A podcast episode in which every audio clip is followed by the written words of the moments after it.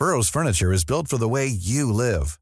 From ensuring easy assembly and disassembly to honoring highly requested new colors for their award-winning seating, they always have their customers in mind. Their modular seating is made out of durable materials to last and grow with you. And with Burrow, you always get fast, free shipping. Get up to 60% off during Burrow's Memorial Day sale at burrow.com slash ACAST. That's burrow.com slash ACAST. burrow.com slash ACAST. There's a mistake. Moonlight, you guys won Best Picture. Well, there were three of us in this marriage. Ich zitiere, Herr Präsident, mit Verlaub, Sie sind ein Arschloch. Und wenn die Frauen mit den Boys schlafen, dann müssen sie sich hier anfassen. Well, I'm not a crook. Does everybody remember our Nipplegate? Ich nehme diesen Preis nicht an. I did not have sexual relations with that woman. Wenn wir Freunde wären, dann müsstest du so einen Scheiß überhaupt nicht machen. Ich wiederhole, ich gebe Ihnen mein Ehrenwort. Herzlich willkommen bei Ehrenwort, ein Podcast über Skandale. Ich bin Fabienne. Und ich bin Jakob. Und alle 14 Tage sprechen wir hier über eine skandalöse Geschichte aus Politik, Popkultur oder Zeitgeschehen. Vergangenes Mal habe ich euch die Geschichte vom Home-Video von Pamela Anderson und Tommy Lee erzählt. Und in dieser Woche ist Jakob dran.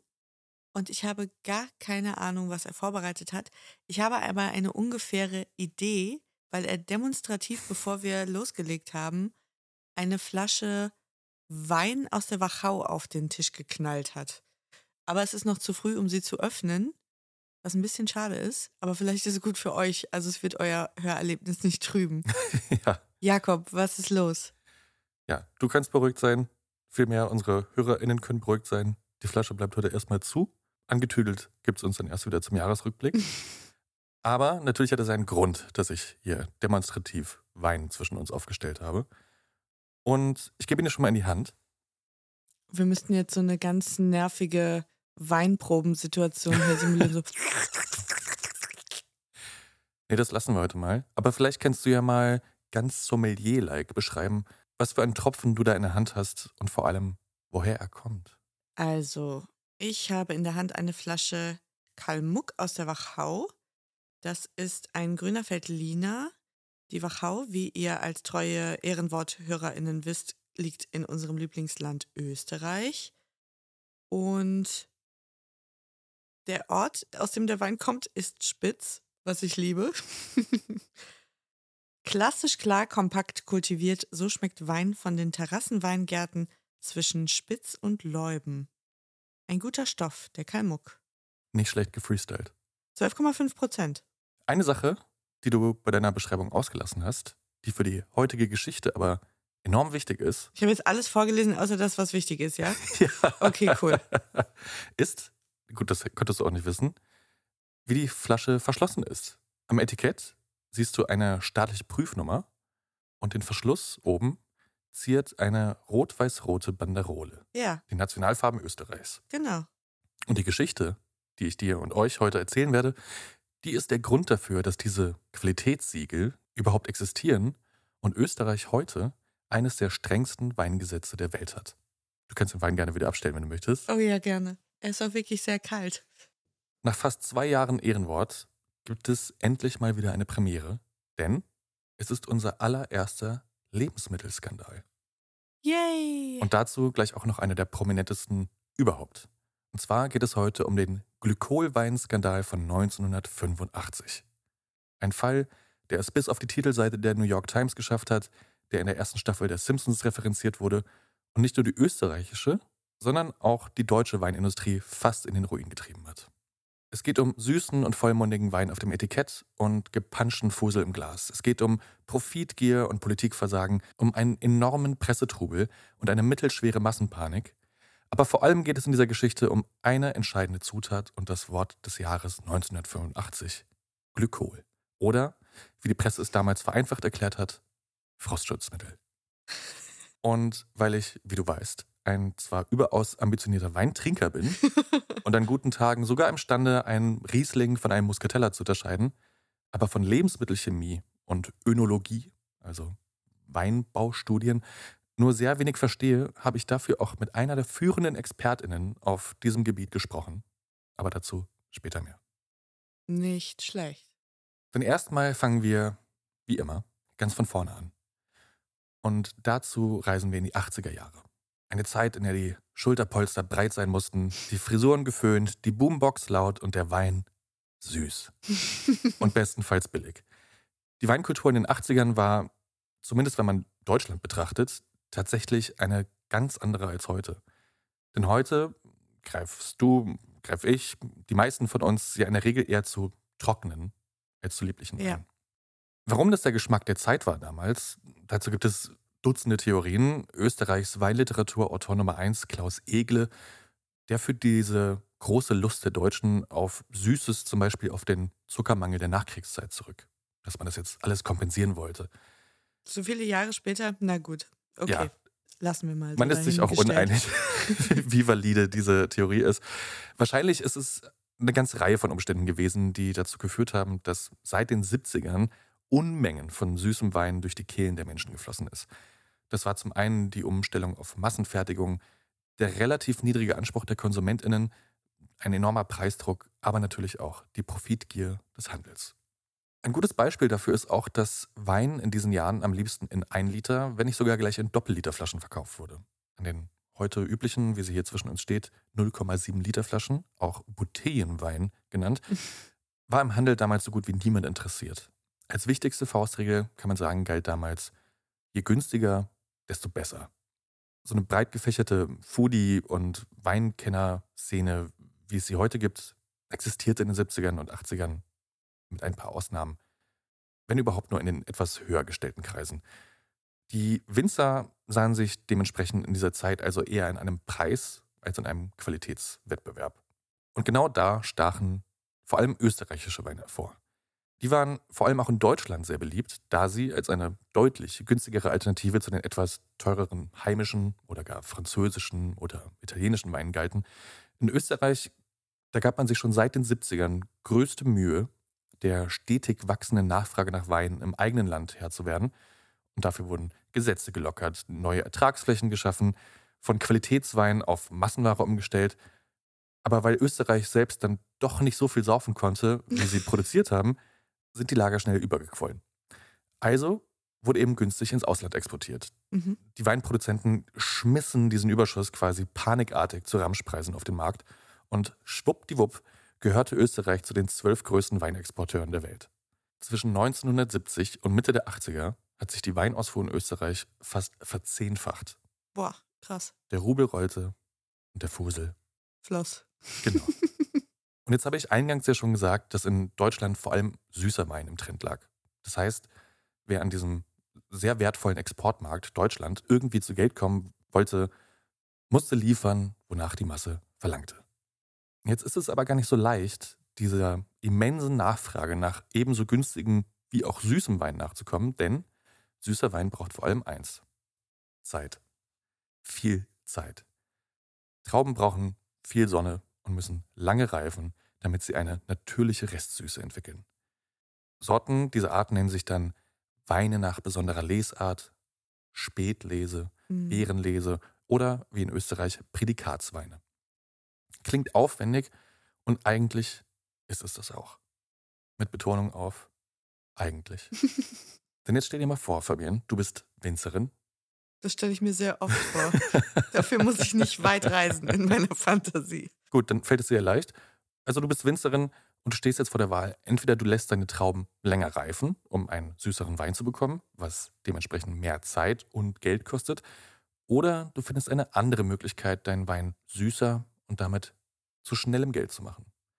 Quasi eine Abkürzung zu nehmen. Was würdest du machen? Ja, ist natürlich so eine Sache. Jetzt, da muss ich doch irgendwie einen großen gedanklichen Transfer leisten, weil wirklich, ich hasse süßen Wein. da geht's schon mal los. Das Du sollst ihn ja auch nicht selbst trinken, sondern nur verkaufen. Ja. Also, wenn ich bei meiner Schädelspalterproduktion ein bisschen was sparen kann, weil ich meine, die Winzer haben es auch verdammt schwer. Es ist ein super hartes Business. Ja, wahrscheinlich würde ich eine Abkürzung nehmen. Aber unter der Prämisse, dass mir der Wein sowieso egal ist. Bei meinen Rieslingen würde ich sowas nicht machen. Nee. Tatsächlich gibt es viele Methoden, dem Wein mehr Süße zu verleihen. Man kann ihn mit anderen Sorten verschneiden, ihn durch Glycerin anreichen, was verboten ist. Früher wurde auch gerne einfach mit Zucker und Wasser gepanscht. Und für lange Zeit war das auch bitter nötig, um dieses Gesöff irgendwie trinkbar zu machen. Kunstwein wurde das zum Beispiel genannt. Aber jetzt, Mitte der 80er, war vieles davon nicht mehr erlaubt. Zumindest nicht, wenn man Prädikatwein auf sein Etikett drucken wollte. Wer also bei der Kontrolle nicht durchfliegen und das Gütesiegel behalten wollte, musste also die Finger vom Zucker, von Glycerin oder sonstigen unerlaubten Zutaten lassen. Und trotzdem schafften es die österreichischen Winzer irgendwie, diese sogenannten Prädikatsweine in rauen Mengen zu produzieren. Irgendwas konnte da nicht mit rechten Dingen zugehen. Also die waren einfach zu schnell, offensichtlich zu schnell in der Produktion. Zu schnell und zu viel in zu kurzer Zeit. Ja. Mhm, verstehe. Dieser Verdacht, dass da irgendwas nicht stimmen kann, der existierte bei den Behörden schon länger. Es gab zum Beispiel Jahre, in denen der Traubenpreis, also quasi der Rohstoff, höher lag als der Weinpreis, sprich das Endprodukt. Beweise Mhm. gab es dafür aber lange nicht. Und Inspektion auch nicht so richtig. Diese Behörde war notorisch unterbesetzt. Also es gibt Studien, nach denen 18 Inspektoren auf 60.000 Unternehmen gekommen sind. Rausgekommen ist am Ende aber trotzdem alles. Und dazu gibt es gleich zwei wirklich unglaubliche Szenen. Szene 1. Es ist November 1984. Einige Wochen zuvor hat der Winzer Siegfried Schieder aus Seewinkel im Burgenland brav seine Steuererklärung abgegeben, die jetzt auf dem Schreibtisch eines Steuerbeamten liegt. Und der kommt schwer ins Grübeln. Denn warum zur Hölle will dieser Mann gleich mehrere Hektoliter Frostschutzmittel von der Steuer absetzen, obwohl er nur einen einzigen Trecker besitzt? Das ist so dämlich. Das haben die Leute nicht wirklich gemacht. Der Beamte wundert sich also schwer und setzt seinen Vorgesetzten über die mehr als merkwürdigen Posten in Kenntnis. Aber es passiert erstmal nichts. Szene 2. Wenige Wochen später, der 21. Dezember 1984, im Forschungslaboratorium der Landwirtschaftlich-Chemischen Bundesanstalt Wien freut man sich schon auf die Weihnachtsfeiertage. Doch da steht plötzlich ein unbekannter Mann mit deutschem Akzent in der Tür und verlangt nach dem Laborleiter. Als der dann seinen mysteriösen Besuch in Empfang nimmt, bekommt er ein auf den ersten Blick unscheinbares Fläschchen in die Hand gedrückt. In diesem Fläschchen stecke die geheime Zutat, die es den profitgeilen Weinpanschern ermögliche, derartige Unmengen von Prädikatswein zu erzeugen, sagt der Mann und verschwindet wieder, wie er gekommen ist. Tatsächlich schickt sich das Labor noch vor dem Jahreswechsel an, diese leicht dickflüssige Substanz zu untersuchen. Ein Ergebnis haben sie allerdings erst einen Monat später. Und diese geheimnisvolle Zutat, die sie da durch ihre Analysen entdecken können, hört auf den unheimlich griffigen Namen Trommelwirbel Diethylenglykol. Mhm. Dreifacher Wortwert. Wie gut warst du in Chemie? Sehr schlecht. Das Direkt, heißt, direkt abgewählt. Du kannst das jetzt nicht konnte. aufschlüsseln. Nein, leider nicht. Fand ich leider Zeit meines Lebens extrem uninteressant. Ich auch. Ich fasse mich also kurz. Diethylenglykol ist eigentlich nichts anderes als ein süßlich schmeckender, zweiwertiger Alkohol, war zu diesem Zeitpunkt in Weinproben nicht nachweisbar und damit ein perfektes Wundermittel für Winzer, um ihren Most ein bisschen, naja, aufzufrisieren. Denn mittels Diethylenglykol lässt sich auch der fuseligste Tafelwein in einen sanft süßen, feinöligen Prädikatswein verwandeln und somit auch gleich ein bisschen teurer verkaufen. Jetzt wissen die Behörden also Bescheid, wie so viel süßer Wein so schnell in so rauen Mengen und vor allem so günstig produziert werden kann. Ihre Entdeckung halten sie allerdings erstmal geheim. Vor allem um den Betrieben, die schon länger in Verdacht stehen, Mhm. nicht ganz sauber zu arbeiten, auf die Schliche zu kommen. Weißt du, wie viele Betriebe das waren zu der Zeit? Ja, gute Frage, denn schon nach kurzer Zeit stellt sich heraus, dass es sich hier nicht etwa um einen kleinen Kreis von Punchline handelt, sondern um ein ausgewachsenes System von Fälschern, das sich vor allem auf einen Landstrich konzentriert, das beschauliche Burgenland. Gleich bei der ersten Überprüfung eines Betriebs konnten in 34 der 38 entnommenen Proben die Ethylenglykol nachgewiesen werden. Bei vielen anderen Weinproduzenten aus der Region sah es nicht viel besser aus. Eieieiei. Die Nachricht, dass die Behörden der Geheimzutat auf die Schliche gekommen sind, scheint sich unter den Betrieben schnell herumgesprochen zu haben. Einige strecken nachträglich die Weine, um den Glykolgehalt zu verringern. Andere greifen zu noch viel drastischeren Maßnahmen. In nächtlichen Aktionen werden massenweise Wein und Most in Kloaken, in Flüsse und Abwasseranlagen gekippt. Es gibt sogar Berichte über gekippte Kanäle, in denen tote Aale schwammen, weil durch hastig vernichteten Glykolwein das Wasser verseucht wurde. Ganze Kläranlagen sollen zusammengebrochen sein. Und zwischen den Inspektoren und den Weinpanschern kommt es jetzt zu einem regelrechten Katz-und-Maus-Spiel. Mit jeder weiteren Woche vergrößert sich die Dimension des Skandals. Es kommt zu ersten anonymen Anzeigen unter konkurrierenden Weinbauern und nach und nach bekommt auch die Presse Wind von der Geschichte. Am 23. April 1985 sieht sich die österreichische Regierung nach viel zu langem Zögern schlussendlich dazu gezwungen, mit dem Fall an die Öffentlichkeit zu gehen. Der Landwirtschaftsminister Günther Heiden verkündet die Funde der Behörden auf einer Pressekonferenz und nennt auch gleich einige der beanstandeten Betriebe. Diethylenglycol ist das Wort der Stunde und das Burgenland ist Ground Zero. oh Gott. Aber bis der Skandal nach Deutschland schwappt, wird noch ein bisschen Zeit vergehen. Denn zwar wurde auch das Mainzer Gesundheitsministerium schon zwei Tage nach der Pressekonferenz über die Funde in Kenntnis gesetzt. Grund für Alarm hat man damals aber nicht gesehen. Das ist öfter so in Mainz. Doch während in deutschen Supermärkten noch fleißig Rüster Prädikatswein über die Kassenbänder rollt und noch am selben Abend in die trockenen Killen fließt, breitet sich der Skandal in Österreich zwar langsam, aber stetig weiter aus. Vielleicht war Burgenländer Weinskandal für die deutsche Presse auch einfach nicht griffig genug. Vielleicht musste etwas anderes her. Denn erst als die Vokabel Frostschutzmittel Einzug in die Überschriften der Tageszeitung hielt, nahm die Geschichte so richtig Fahrt auf. Und als dann schließlich auch deutsche Chemiker fündig wurden, in einer Flasche Rüster Auslese, Jahrgang 1983, gekauft in einem Stuttgarter Supermarkt, war der Skandal perfekt. Und man muss auch sagen, dass der Weinskandal ein wahrer Segen für das Sommerloch war. Diethylenglykol war auch nicht einfach nur Diethylenglykol, sondern Frostschutzmittel. Pures Gift eigentlich.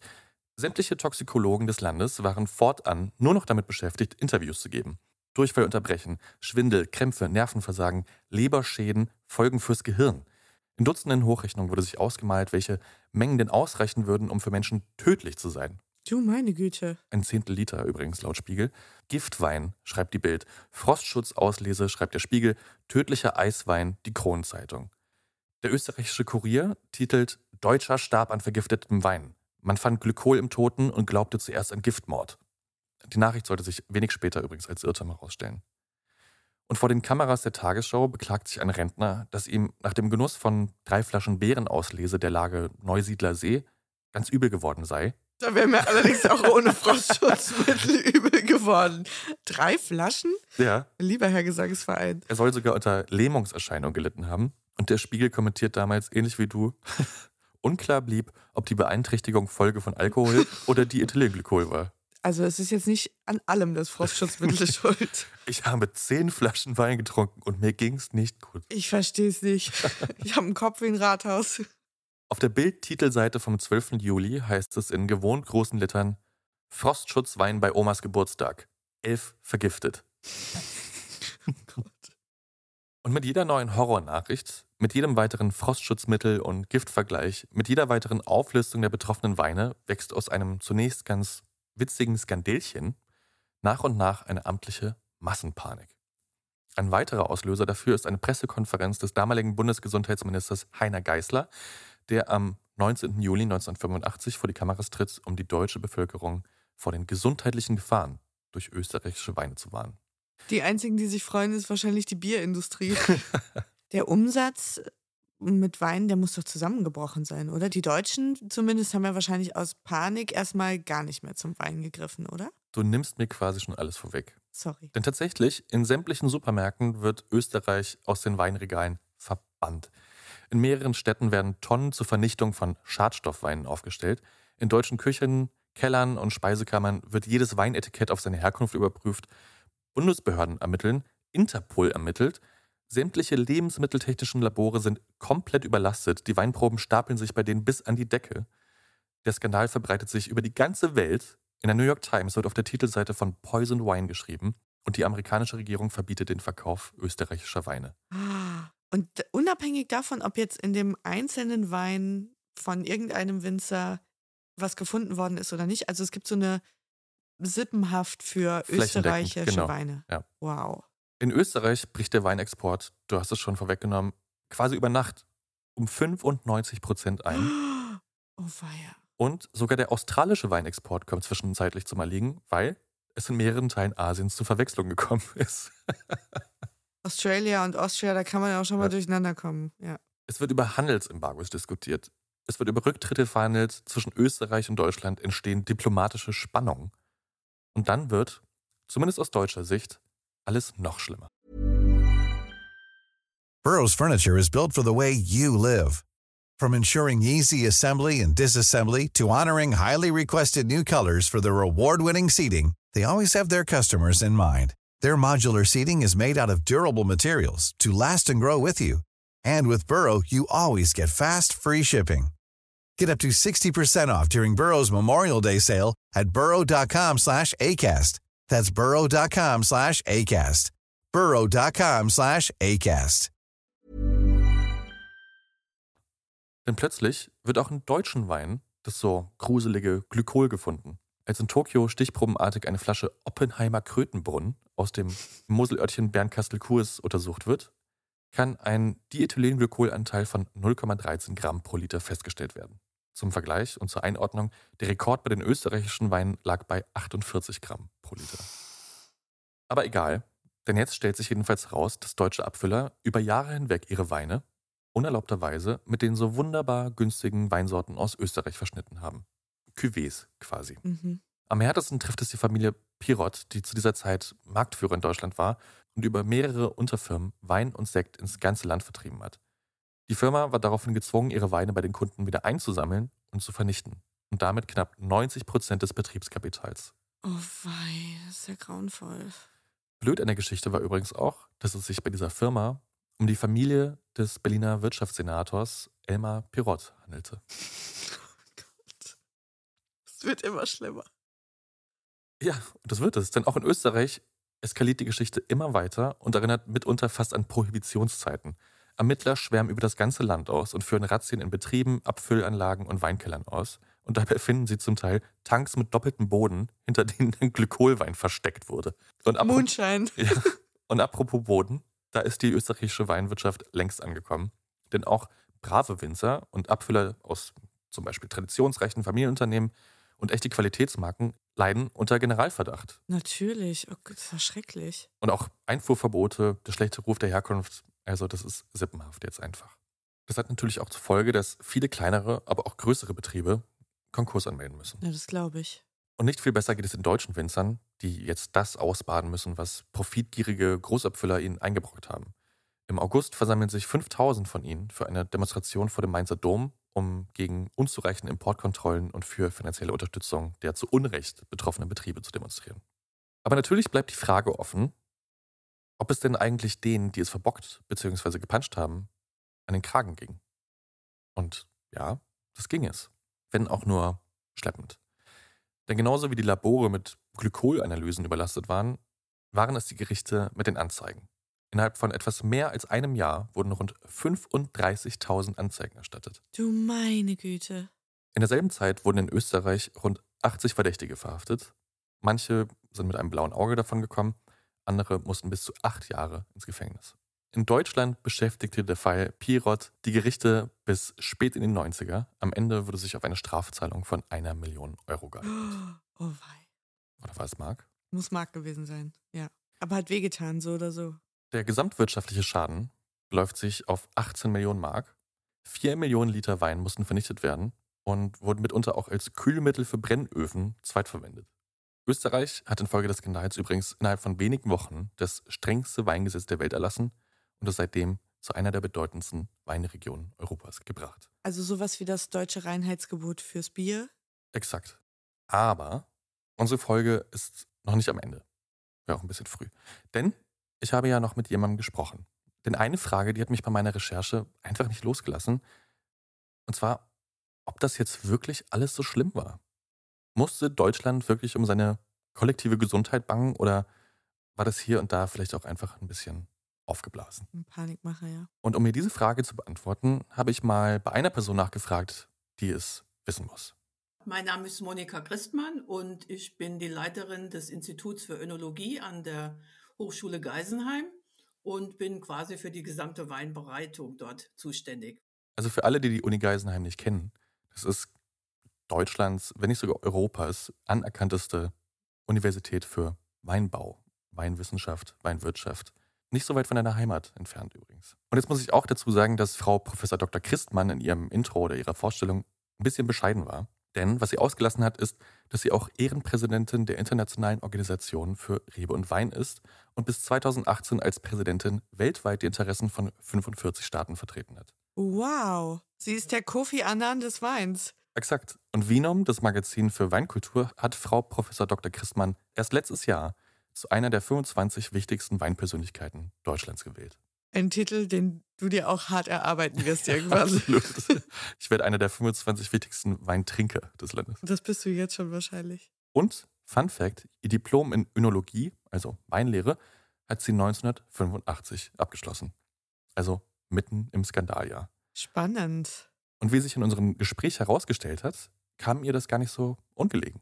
Also für mich war das so ein bisschen zwiespältige Geschichte, weil auf der einen Seite war natürlich dieser Skandal da, aber ich habe dann nach meinem Diplom direkt mit meiner Promotion begonnen und habe die quasi finanziert, indem ich viele Untersuchungen über Diethylenglycol gemacht habe, die ja damals ans Institut herangetragen wurden und äh, so dass es auf der einen Seite für mich positiv war, aber andererseits für die Weinbranche auch ähm, nicht so besonders gut. Ne?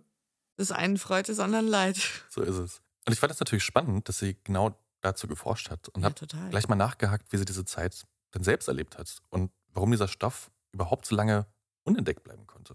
Man wusste, es stimmt irgendwas nicht, aber man hat sehr lange gesucht, um herauszufinden, was es denn überhaupt ist, weil Dinge wie Glycerin beispielsweise, die hat man ja fast im Standardprogramm gehabt, dass man die untersuchen konnte, aber Diethylenglykol auf die Idee ist keiner gekommen. Wie gesagt, wir reden jetzt vor, vor 30 Jahren, da war die, unsere Methodik auch noch nicht so ausgereift. Ne? Und wir haben auch lange rumexperimentiert, bis wir einen Nachweis für Diethylenglykol gefunden haben. Das geht gaschromatografisch, also mit sehr, sehr großem Aufwand. Und auch bei den Untersuchungsämtern hat man sehr, sehr lange rumexperimentiert und geguckt, was ist denn das? Und wie gesagt, es war der reine Zufall, dass es jemand äh, bei, dem, bei, der, äh, bei der Steuererstattung angegeben hat, dass man überhaupt auf den Stoff gekommen ist. Ne?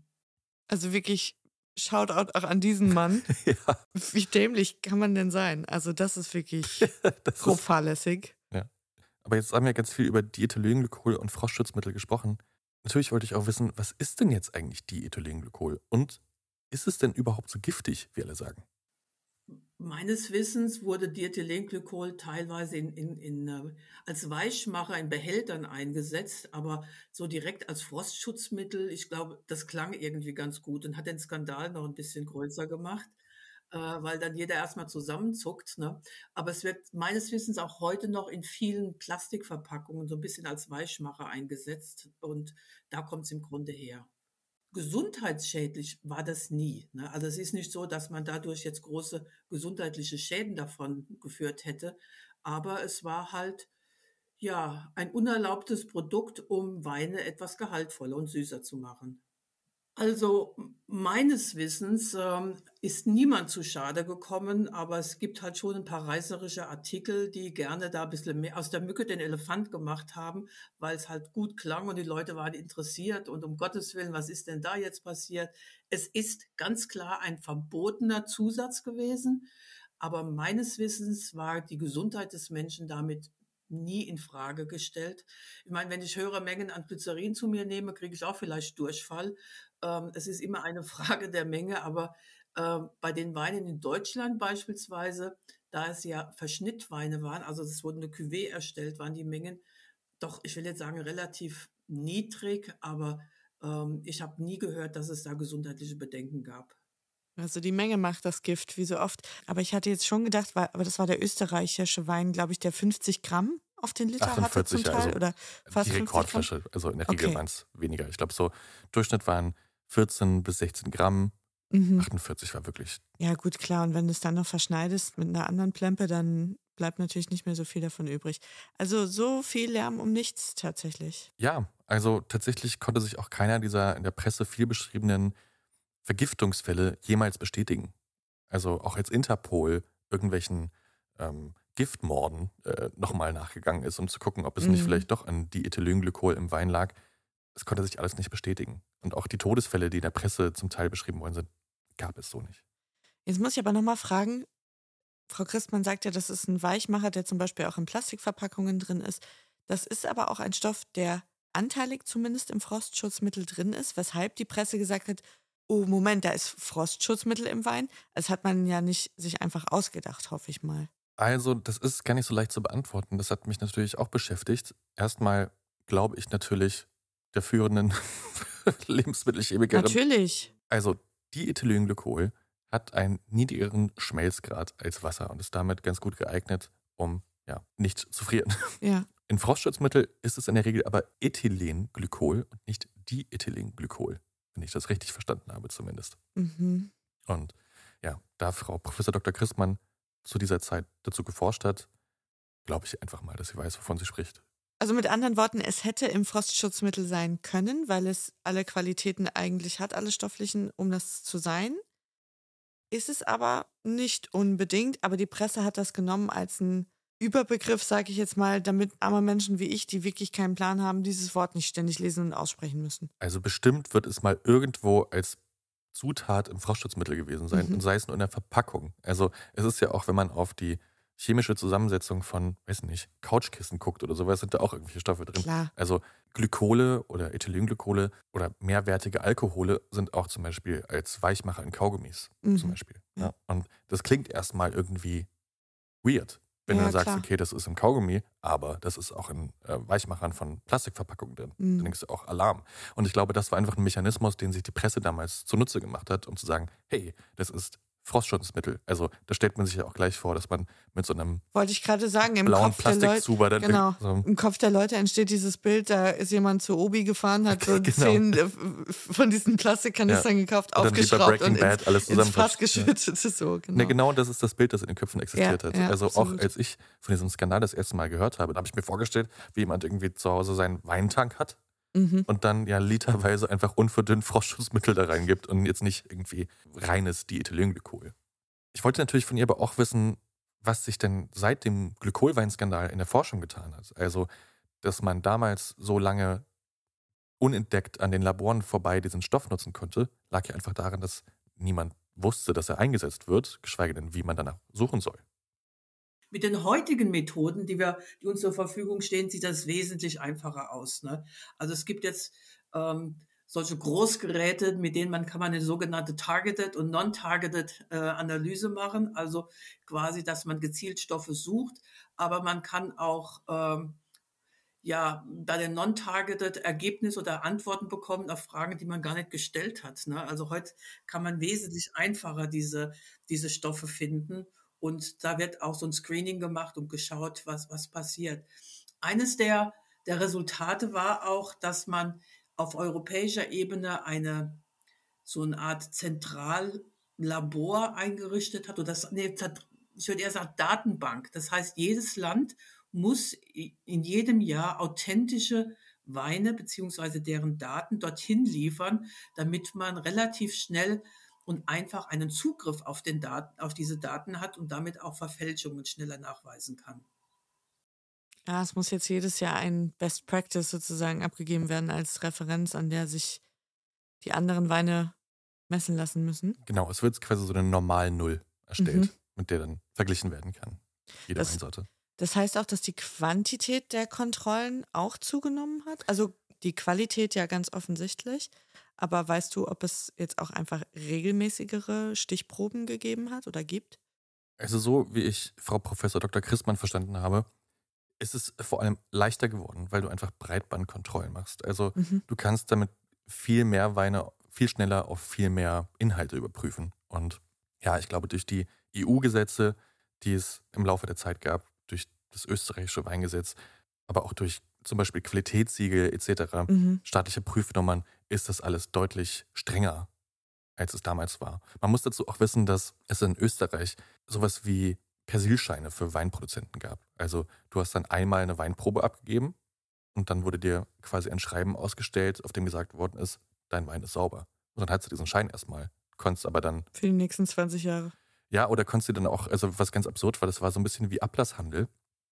Wenn ich jetzt Weinproduzent in Österreich bin und ich habe diesen Persilschein, ja, Mhm. dass meine Weinprobe sauber ist, dann kann ich meinen Wein, also damals ja auch in Tanklastern, also nicht in einzelnen Flaschen, sondern als Tanklaster nach zum Beispiel Deutschland exportieren an Weinabfüller und die kriegen diesen Persilschein quasi mit dazu.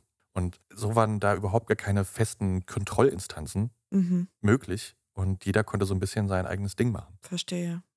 Ja, und heute, und auch gerade nach dem Skandal, hat sich extrem viel verändert in der Wahrnehmung von Wein, auch im Qualitätsanspruch der Menschen. Also der Wein, über den wir hier gerade sprechen in diesem Skandal, der in den Regalen in Deutschland stand und da zuhaufe gesoffen worden ist, das war Wein, der hat dann halt eine Mark 99 gekostet, 2 Mark 99. Das war einfach, da wollte man einfach viel für wenig Geld haben und wie es geschmeckt hat, war mehr oder weniger egal. So. Also für 1,99 kann man ja froh sein, wenn überhaupt noch Frostschutzmittel drin ist. ja, das ist was Gutes.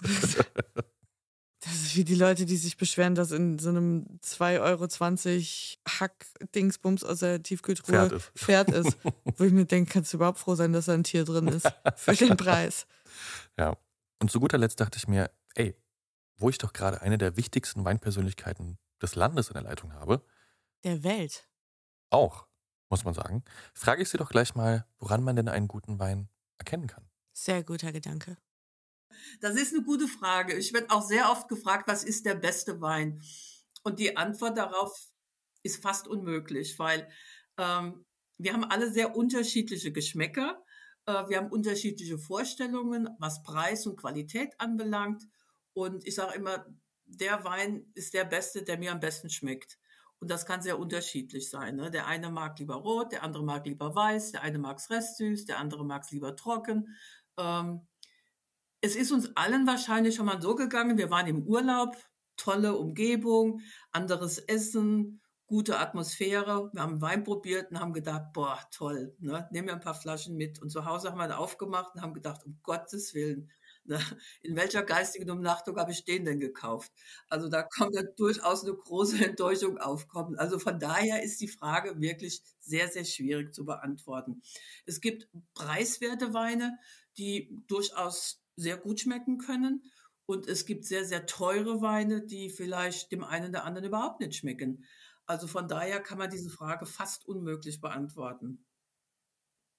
Also Preis ist nicht immer die Antwort auf, auf, auf hohe Qualität. Es sind auch die wirklichen Erwartungen. Also bei uns an der Universität läuft gerade ein, ein interessanter Versuch mit ähm, 3D-Brillen, wo man den gleichen Wein probiert in quasi durch diese 3D-Brillen in unterschiedlicher Umgebung. Und es ist erstaunlich, wie unterschiedlich die Geschmackserlebnisse dort sind. Ne? Also es ist nicht der Wein alleine, sondern das Ganze drumherum macht auch was aus. Interessant. Mir geht es tatsächlich immer so mit Klamotten.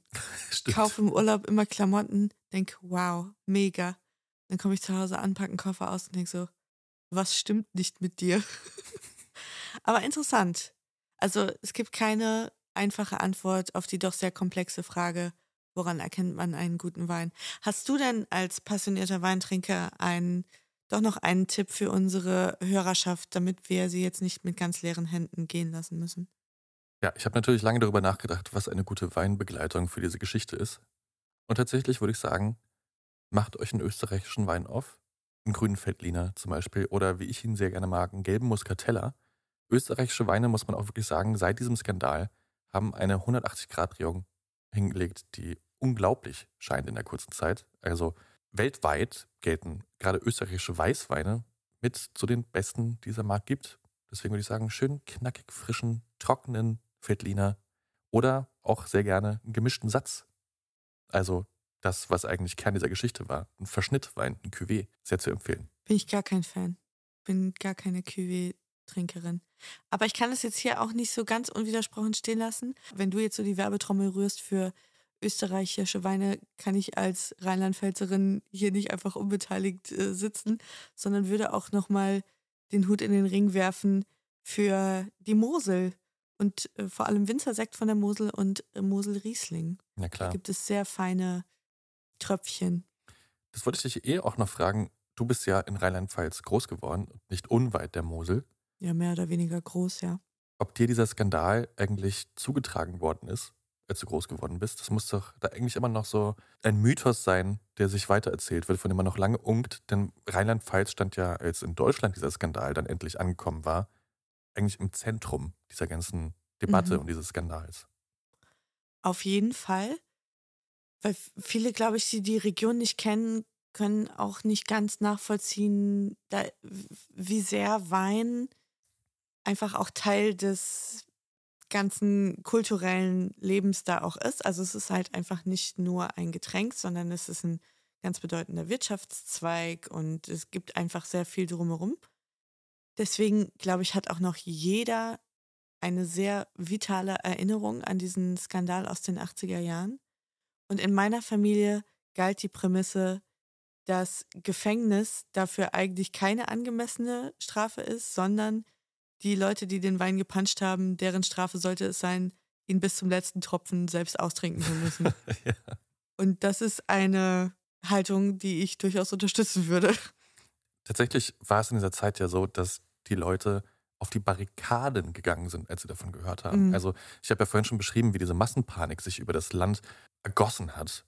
Und ja, es gab überall also Aufrufe zu lebenslangen Haftstrafen, weil es mit versuchtem Mord gleichgesetzt worden ist. Also überall gab es gab Transparente, dass man die Leute hinter Gittern bringen muss und zur Rechenschaft ziehen muss. Also das war schon wirklich, da war schon richtig Alarm. Mhm.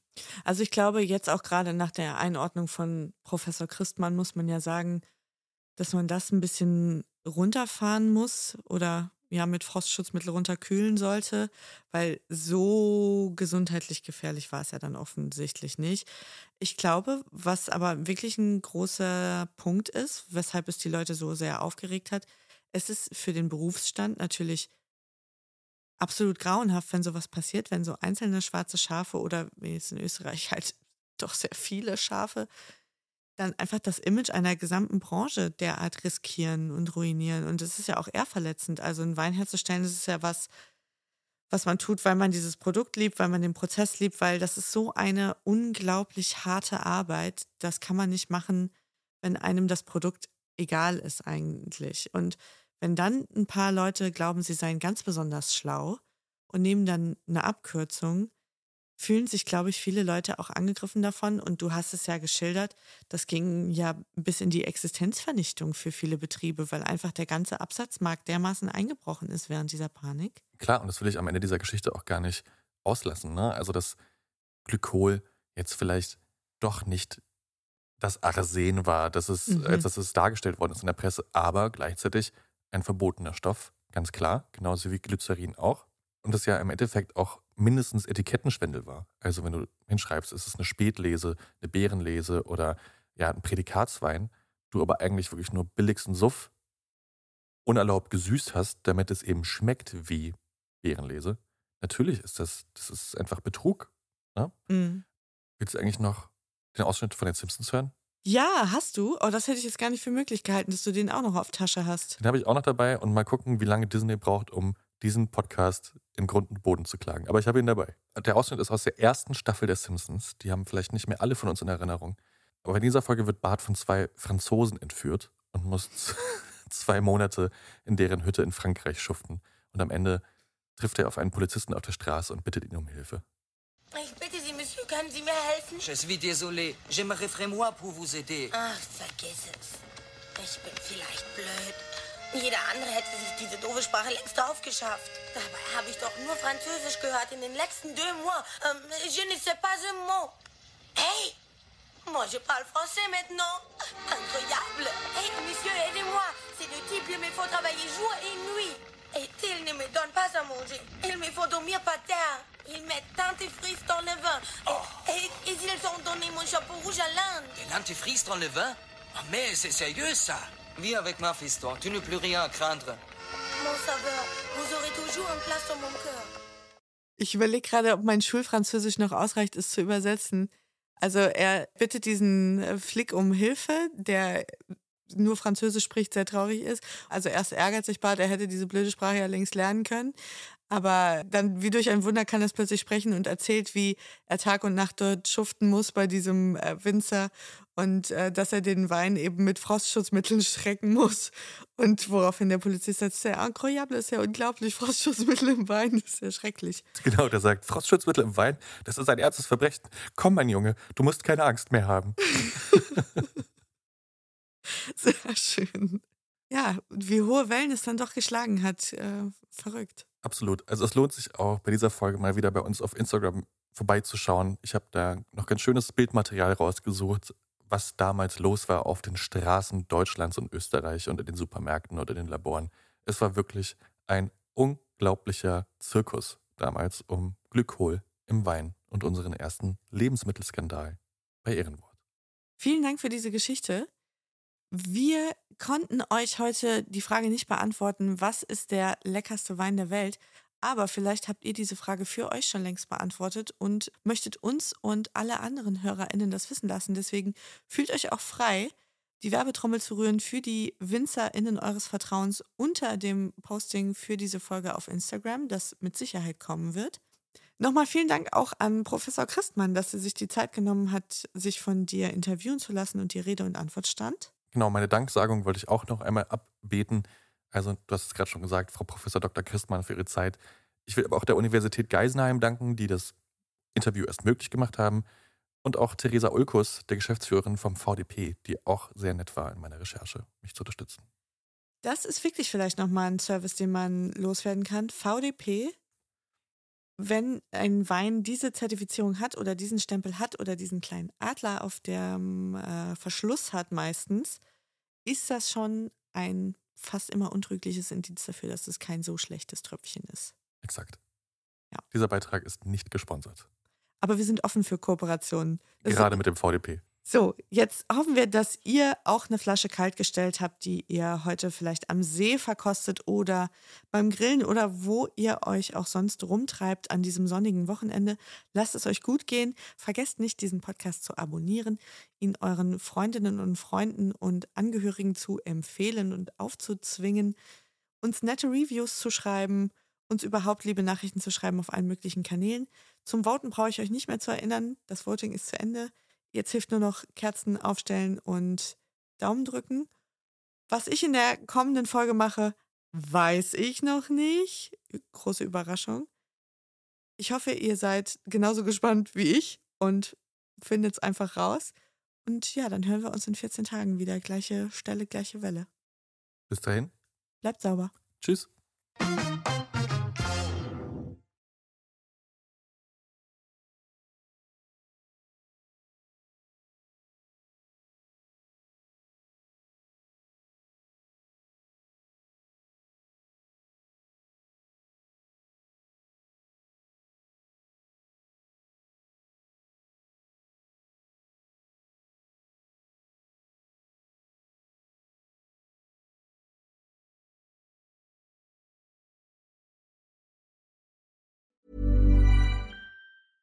Planning for your next trip?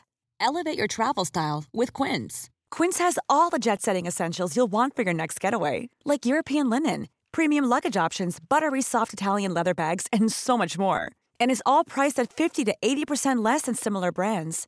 Plus, Quince only works with factories that use safe and ethical manufacturing practices. Pack your bags with high-quality essentials you'll be wearing for vacations to come with Quince. Go to quince.com slash pack for free shipping and 365-day returns.